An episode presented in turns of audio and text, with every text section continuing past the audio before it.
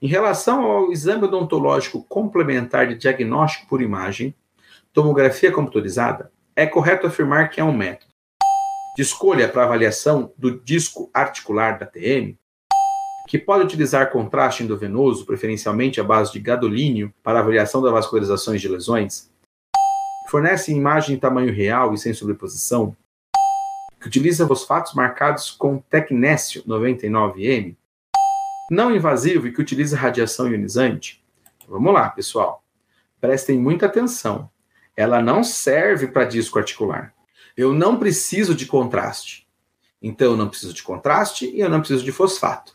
E ele é invasivo, sim, porque utiliza radiação ionizante. Então, na verdade, a resposta correta é a C de cimento. Fornece imagens de tamanho real e sem sobreposição. Dentre essas daqui, tá bom, pessoal?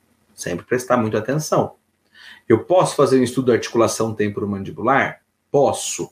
Do disco, ela não é o melhor. Para disco articular, padrão ouro, ressonância magnética. Sempre, sempre, sempre. Beleza?